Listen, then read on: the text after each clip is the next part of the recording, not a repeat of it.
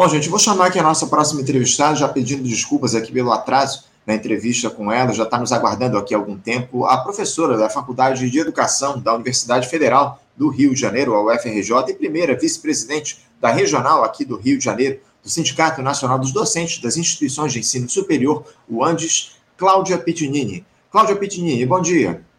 É, bom dia a todos, todos e todas. É, queria primeiramente agradecer o convite e, e começar com uma autodescrição, que é tradição no nosso sindicato. É, já foi apresentada, sou a professora Cláudia, sou uma mulher é, cis, branca, de meia idade, cabelos platinados na altura do ombro, estou usando um vestido cinza com uma echarpe rosa e laranja, e tenho atrás de mim uma biblioteca e a bandeira do ANDE Sindicato Nacional.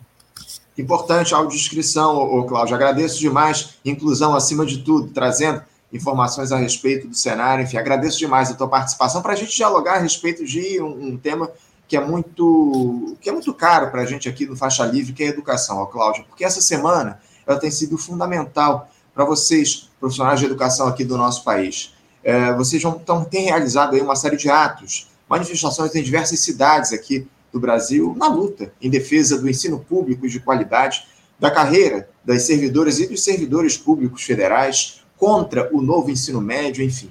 Ontem, aliás, vocês do sindicato realizaram um grande ato justamente em oposição à reforma do ensino médio lá em Brasília, reforma essa que aprofunda a desigualdade estrutural na educação e dificulta o acesso de estudantes das escolas públicas às universidades públicas.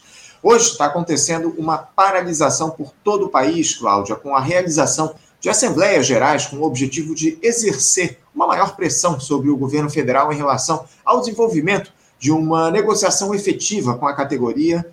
Cláudia, não há dúvidas aí que essa é uma das maiores mobilizações da educação nos últimos tempos. Diversas entidades envolvidas, e eu queria saber de vocês do a respeito da importância dessa Semana Nacional de Lutas da Educação. A situação é grave assim, ó, Cláudia?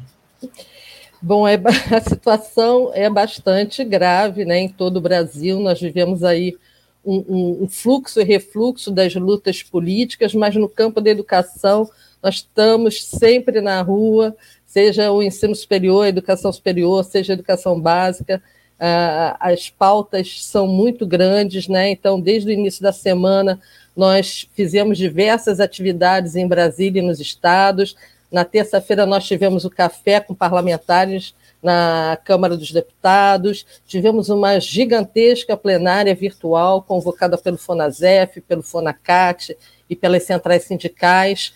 Ontem, né, quarta-feira, dia 9, nós tivemos o Ato Nacional em Defesa da Educação Pública, reivindicando, uh, junto com os estudantes, né, compro, compondo uma frente de reivindicação contra a revogação, pela revogação do novo ensino médio já, né, pelo aumento do orçamento para a educação básica e superior públicas, pelo fim da lista tríplice, das intervenções nas reitorias, além de protestos significativos contra o arcabouço fiscal.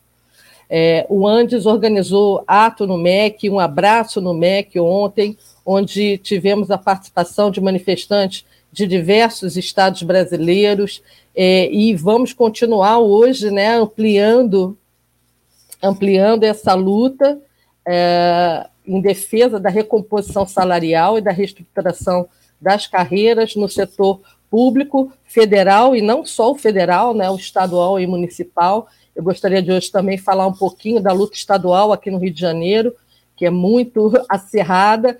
Então, hoje nós vamos à rua pelo Brasil inteiro, quinta-feira, 10 de agosto, aqui no Rio, às 15 horas, nós nos concentraremos na Candelária e sairemos em marcha. E vamos ter em Brasília uma manifestação em frente ao Ministério da Gestão e Inovação, concomitantemente à reunião que estará acontecendo hoje da Mesa Nacional Permanente de Negociação com o Governo. Amanhã, dia 11 de agosto, a luta continua, é dia do estudante, né? então ter a movimentação é, também nos estados, com novos protestos no, no Rio de Janeiro, em Brasília, é, e nesse dia, dia 11, o mote será o Brasil unido pela educação, em defesa do orçamento da educação e pela revogação do novo ensino médio. Esse ato do dia 11 ele é organizado pela União Nacional dos Estudantes, pela União Brasileira dos Estudantes Secundaristas, pela Associação Nacional de Pós-Graduandos, que também compõe essa grande frente de mobilização pela educação, e, claro, com o apoio do Antissindicato Nacional e diversos sindicatos da educação, inclusive da educação privada. Né? É, então, a, a, previsão é que a gente, além do, dos atos em Brasília, a gente tem aí atos em pelo menos 13 estados brasileiros.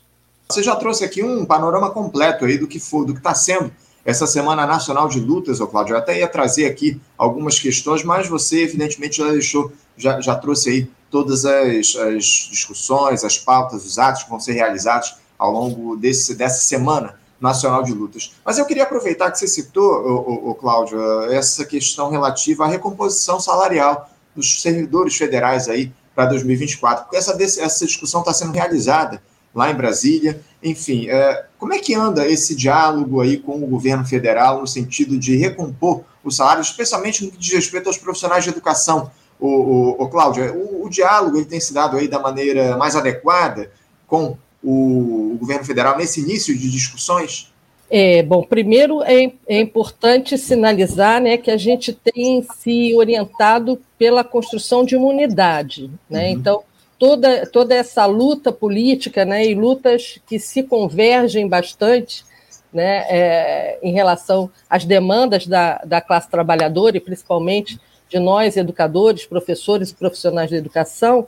Então, nós temos conseguido é, é, é nos orientar através de, de uma, uma organização né, que passa por essa unidade, né? Então, é a unidade em defesa da educação, dos serviços públicos, contra o novo ensino médio, contra a Base Nacional Comum Curricular, a Base Nacional Comum de Formação, que ataca as licenciaturas, a formação dos, dos futuros professores, contra os cortes no orçamento, principalmente orçamento, o, o, orçamento da saúde e da educação, né, que nós é, já tivemos dois cortes, e contra o arcabouço fiscal. Né? Então, nesse sentido, a gente tem conseguido é, construir as manifestações para forçar o governo a sentar na mesa de negociação. Né? Nós estamos é, com a instalação de uma mesa nacional permanente em Brasília uh, e, e, também né, com debates, discussões e articulações nos estados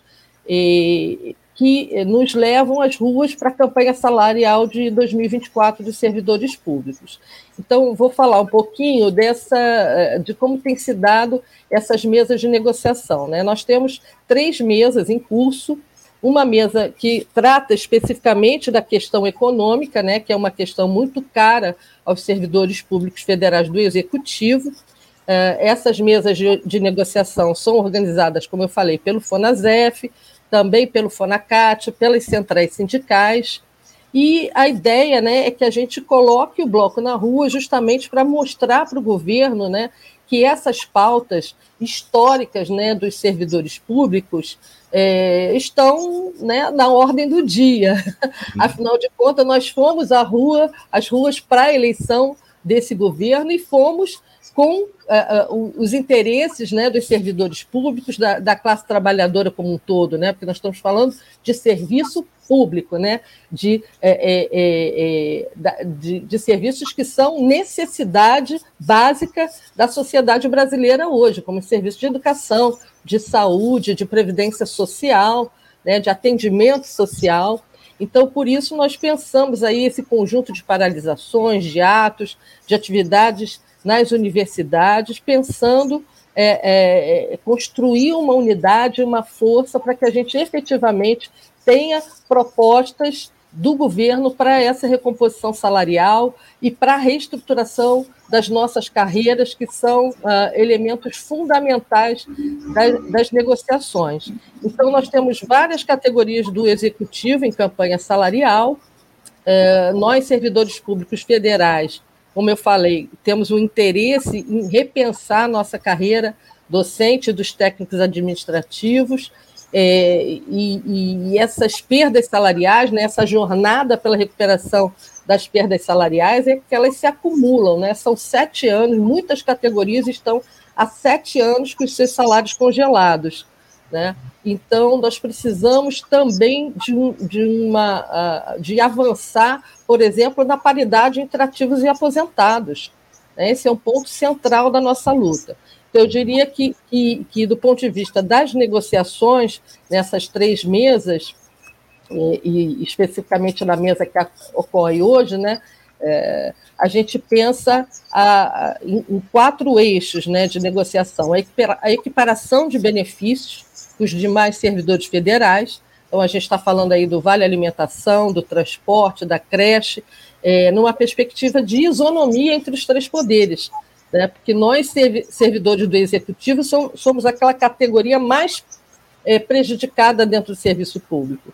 Nós temos a pauta do chamado revogaço, né, do, do lixo judicial, daquela série de instruções normativas, portarias decretos do governo Temer e Bolsonaro que a gente precisa revogar. Né? Dentre elas, por exemplo, a lista tríplice. Uh, o terceiro ponto, a negociação da reestruturação das carreiras, uh, para diminuição das distorções, principalmente as distorções entre os steps, né, entre os degraus da carreira, a negociação da nossa database de serviço público, né, por incrível que pareça, em pleno século XXI, uh, uh, sequer a reforma trabalhista garantiu a nós a negociação da, da database, né, só nos atacou. E quarto ponto da negociação, né, o ponto que é central hoje na mesa, a recomposição salarial de docentes e técnicos administrativos. É, como eu falei, nós temos aí sete anos de congelamento para a maioria da categoria e cinco anos para alguns setores, algumas categorias, e nós chegamos a perdas acumuladas é, de 53%, é, contando a inflação, não a inflação lá desde o Fernando Henrique Cardoso, né? Mas é, é uma média aí de 53% de inflação para categorias de serviço público. Então, é. isso significa uma asfixia do salário, né? uma, uma diminuição do poder de compra, enfim, é, é, é, criando uma série de dificuldades para a sobrevivência e mais, né? para a permanência na carreira. Uhum. Esse também é um ponto importante é, das nossas reivindicações, concursos públicos e melhoria da carreira do salário, para que se mantenham né, é, é, é, os trabalhadores no cargo na, nas áreas de saúde. Né, por exemplo, o piso nacional da enfermagem né, é uma luta importantíssima para os servidores públicos da área da saúde, a, a garantia do, do, das 30 horas das assistentes sociais, que também uhum. estão em luta, do serviço social.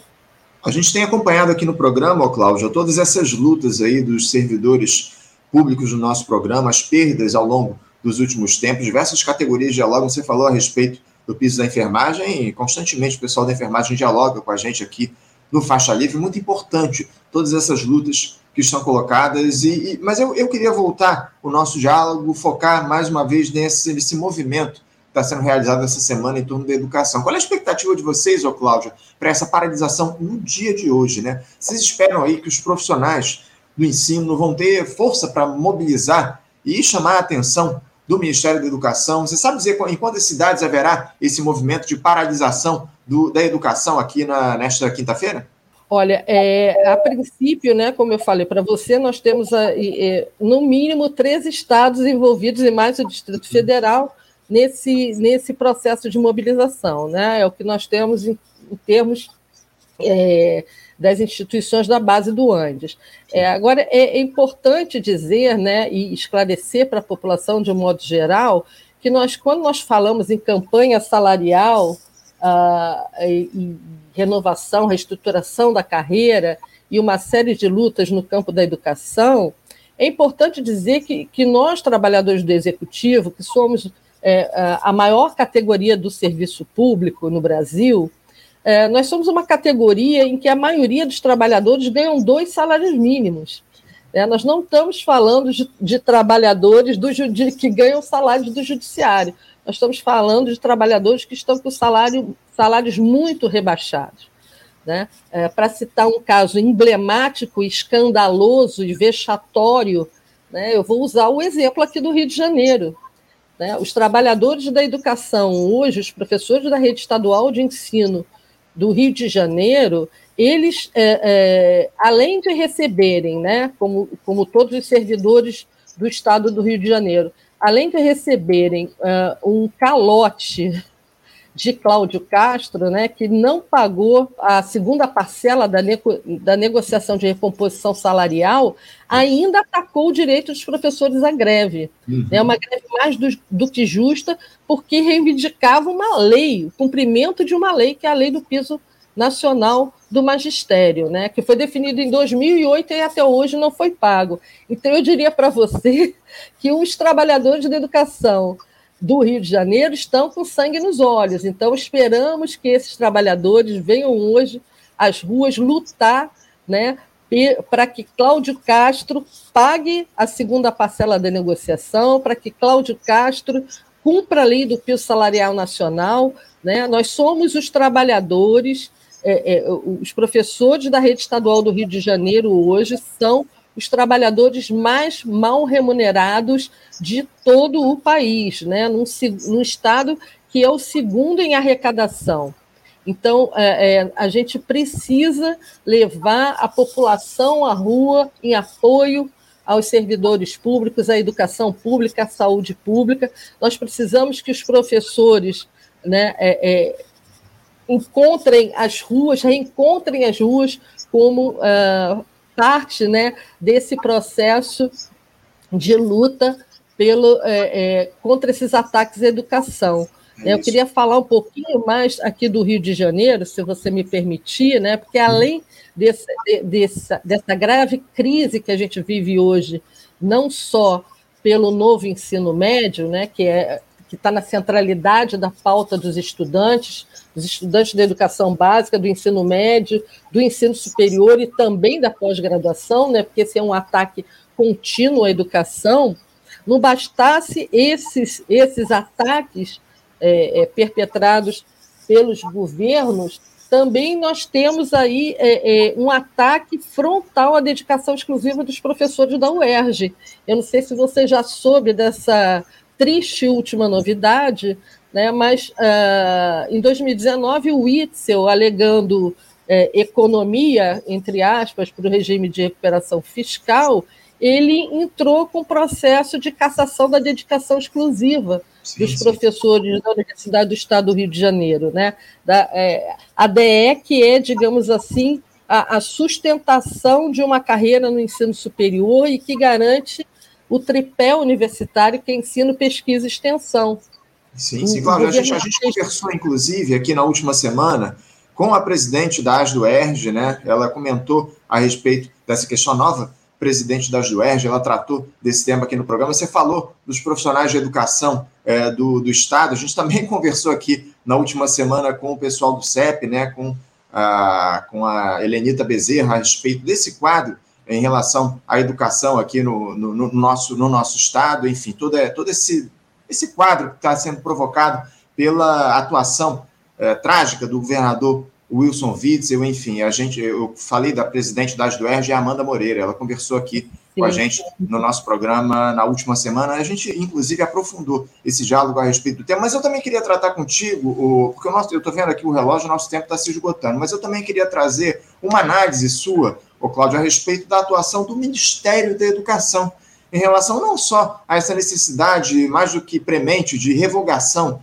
do novo ensino médio, Cláudio, mas também das questões relativas ao acesso dos estudantes às universidades públicas, à evasão desses alunos das unidades de ensino, que se ampliou demais nos últimos anos. O ministro Camilo Santana, na avaliação de vocês do Andes, o, o Cláudio, ele foi muito atacado e muito questionado no início da gestão. Ele colocou as coisas nos eixos, ele tem feito um bom trabalho nesses últimos tempos na avaliação de vocês? Olha, não, né? O Camilo Santana, na verdade, foi a grande decepção é, em termos de escolha ministerial do governo Lula, né? É, é, nós sabemos que ele não deu jeito na educação do Ceará e não vai dar jeito na educação uh, pública brasileira. Né? Infelizmente, nós temos ali um ministério que atende mais os interesses da iniciativa privada na educação do que uh, um ministério aberto ao diálogo com os sindicatos de educação, com os secundaristas, né, os maiores interessados nessa, nesse novo ensino médio. Uh, veja aí o, o, a movimentação da semana, né, em que o governo anuncia mudanças no, no novo ensino médio a partir da, da, de um novo movimento, né? um, um novo movimento extremamente é, centrado numa falsa democracia, num falso debate, que foi a, as consultas públicas via portaria 399, né, uma portaria que sai em março, que abre a, a, a princípio né, a ideia de uma nova consulta pública. E essa semana, acho que foi na terça-feira, né, saiu um, um, sumário executivo do MEC anunciando a, aquilo que foi fruto da, da, dessa consulta, dessas audiências, dessa pesquisa uh, feita com estudantes, né? Pesquisa eu, eu tenho que colocar aí entre aspas, é, e que, na verdade, anunciam mudanças tímidas e que são mudanças que vêm da reivindicação da, do, do, próprio Todos pela Educação, né, do movimento pela base do Todos pela Educação, que são movimentos do empresariado, né, das organizações sociais é, ligadas ao empresariado, né, as fundações, os institutos.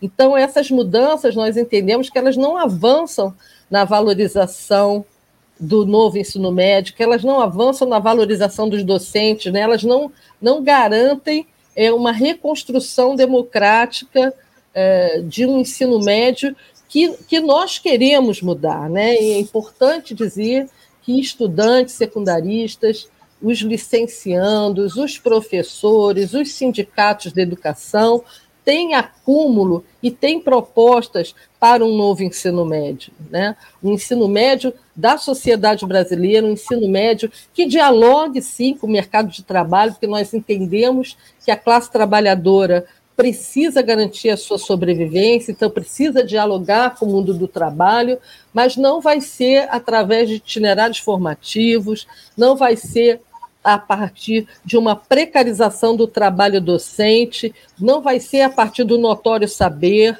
né, de, dessas falsas disciplinas que desconhecem qualquer caráter epistemológico, né, que não, não partem de uma construção científica, é, científico-pedagógica, técnico-científico-pedagógica, como projeto de vida, empreendedorismo, o, o que está rolando aqui, né? Isso não, essas não são disciplinas. Então a gente não quer reforma do novo ensino médio, a gente quer a revogação do, do novo ensino médio, que não, não tem nada de novo, né? Porque pelo contrário aprofunda o dualismo educacional uh, brasileiro e mais avança num processo de apartheid cultural da juventude, porque vai retirar da escola né, os conhecimentos sociocientíficos, como sociologia, filosofia, retira da escola o conhecimento popular que é transmitido através da arte, através do corpo, na educação física,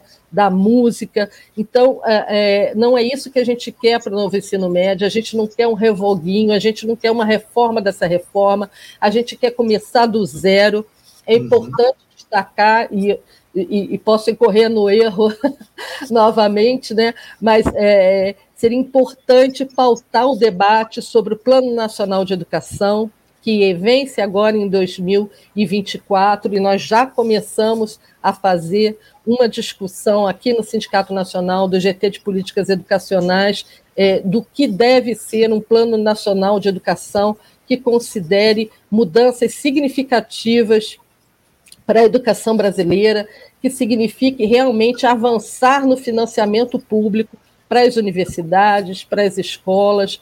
Então, é, é, é preciso que a gente entenda que essa, essa ficção né, dessa portaria 399, dessa nova consulta pública, e, e, eu falo isso com, com, não como sindicalista, mas como pesquisadora da Faculdade de Educação, do Coletivo de Estudos Marxismo e Educação, que fiz é, junto com as minhas orientandas, se estiverem assistindo, um beijo para vocês, que, que é, é, analisaram todas as audiências públicas feitas é, ao longo dos governos e, e, e, a gente vê que não, não se incorporou de forma é, nem, nem, sim, nem de forma simples, né? De, nem, nem alguns pontos das reivindicações dos estudantes foram incorporados à reforma do novo ensino médio. E muito menos né, quando a gente fala de base nacional comum de formação de professores, de base de formação continuada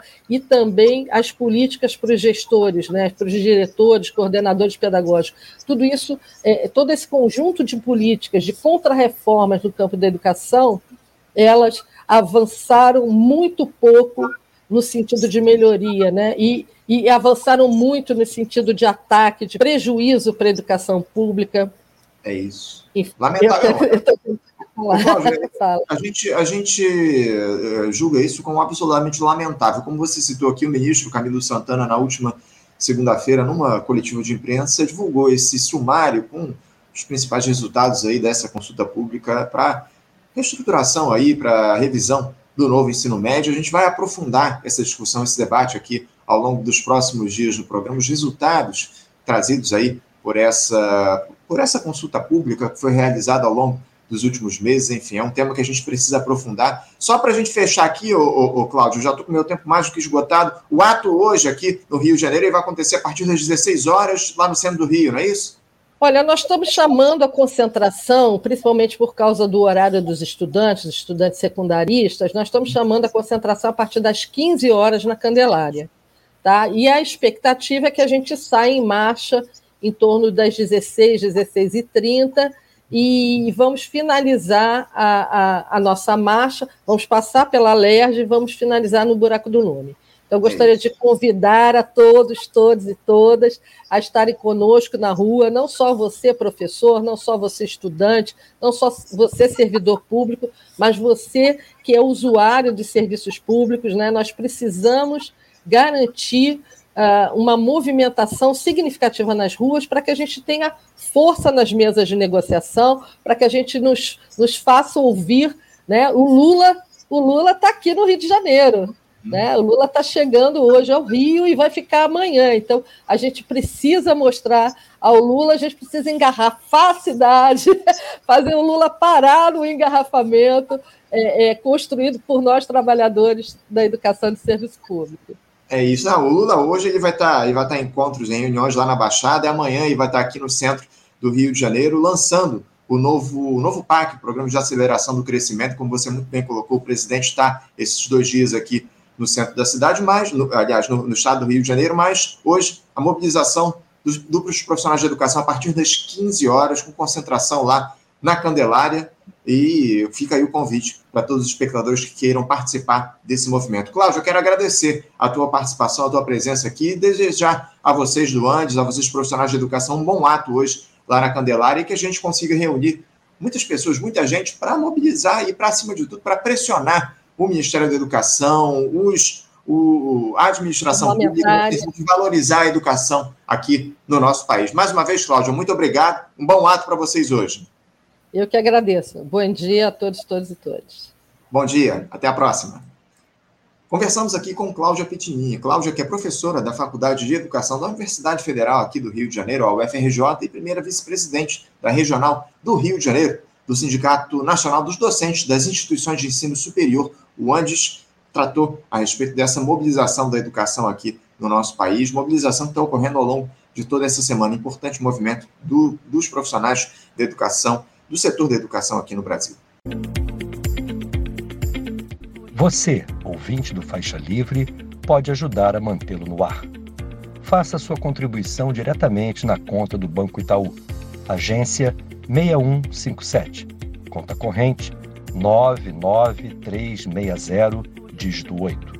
Esta conta encontra-se em nome do Sindicato dos Professores do Município do Rio de Janeiro e região, o Simpro Rio uma das nossas entidades patrocinadoras, mas seus recursos são destinados exclusivamente para o financiamento do nosso programa. Você pode fazer sua doação de qualquer valor, utilizando também a nossa chave Pix, que é ouvinte@programafaixalivre.com.br. Sua contribuição é fundamental para a manutenção desta trincheira progressista no ar.